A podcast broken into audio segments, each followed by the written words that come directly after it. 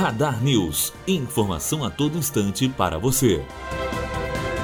A Polícia Federal prendeu 20 pessoas em um desdobramento da Operação Lava Jato na manhã desta quinta-feira. Dos 22 mandatos de prisão, 10 são contra deputados estaduais do Rio de Janeiro. As apurações apontam que os envolvidos recebiam propinas mensais que variavam de 20 mil reais a 100 mil reais, além de cargos. Matheus Azevedo, aluno do primeiro ano de jornalismo direto para a rádio Unifoa, formando para a vida.